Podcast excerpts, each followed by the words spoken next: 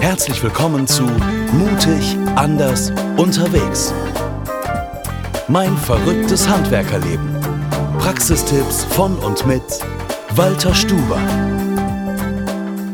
Guten Morgen. Heute das interessante Thema Einsamkeit. Vor vielen Jahren ist ein Nachlassverwalter auf mich zugekommen.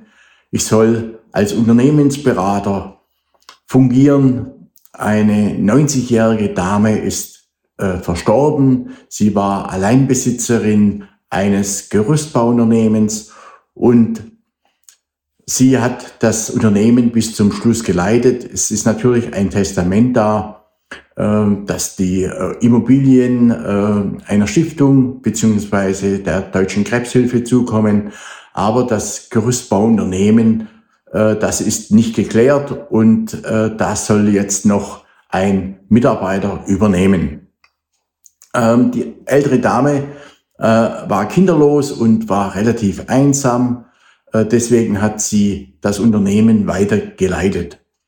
Ähm, mir geht es ähnlich. Ich möchte auch mal aus, von mir ein bisschen erzählen. Ich habe vor sechs Jahren das operative Geschäft verlassen, werde jetzt im Januar 62 und äh, ich habe das Unternehmen auch immer so gesehen wie mein eigenes Kind.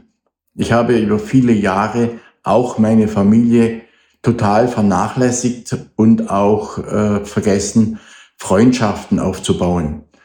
Äh, das ist mir jetzt die letzten Jahre auch nicht mehr gelungen und ich habe heute auch ganz wenige Freunde. Viele sagen, ja, es reicht ein oder zwei Freunde.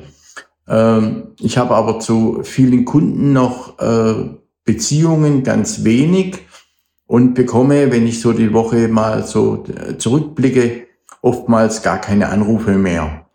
Äh, man kommt in eine gewisse Einsamkeit und mir geht's jetzt auch so, dass schon meine Mitarbeiter indirekt wollen, dass ich langsam gehe vom Unternehmen so ein Unternehmer ist da mit 62 überflüssig. Äh, das Unternehmen läuft alleine.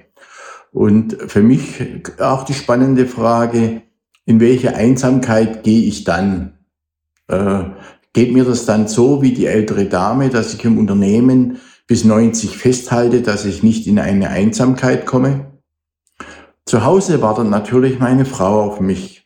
Und äh, sie hat natürlich auch gewisse Anforderungen, dass ich im Garten mithelfe, dass ich äh, im Haushalt mithelfe. Alles schön und gut, äh, mache ich gerne.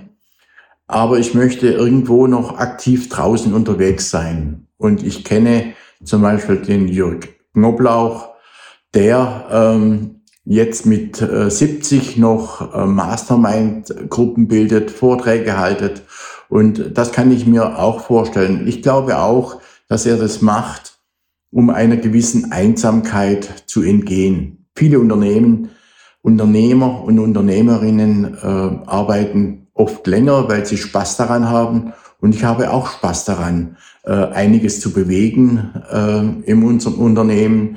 Ich bin getrieben von einer Digitalisierung des gesamten Unternehmens, das ich seit Jahren vorantreibe das manchmal auch stockt und manchmal auch mein Unmut darüber äußere, dass es mir nicht schnell genug geht, dass die Mitarbeiter nicht äh, hart, härter daran arbeiten.